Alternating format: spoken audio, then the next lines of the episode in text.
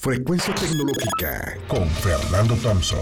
El podcast que cada semana trae para ti lo mejor del mundo de la tecnología y la seguridad informática. Frecuencia Tecnológica.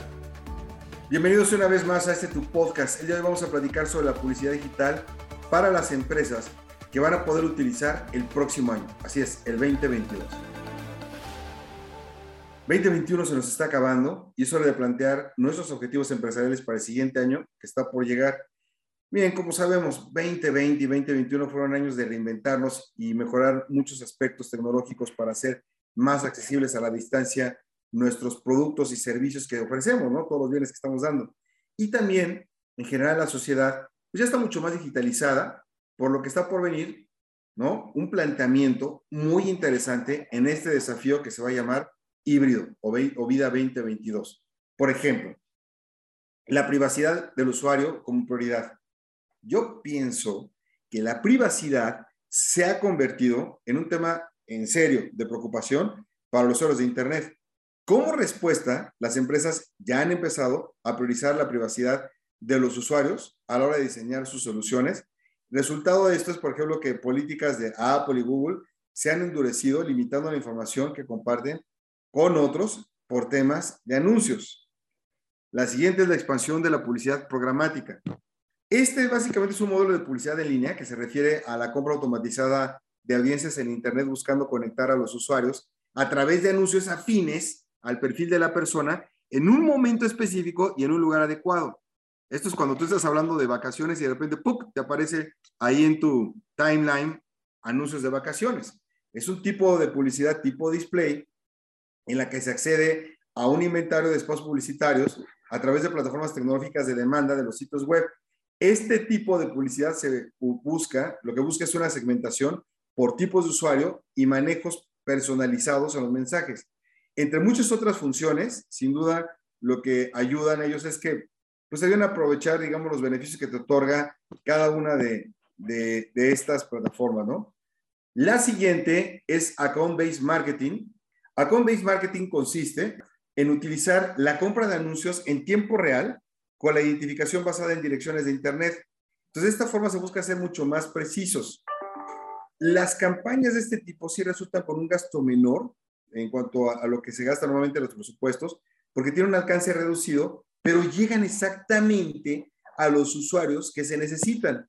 Es muy importante realizar un ejercicio de personalización porque se tienen que crear contenidos específicos, además del cuidado de los clientes ya existentes y buscar expandir el negocio a través de llegar a diferentes departamentos y divisiones de la lista que hasta ahora tú alcanzas.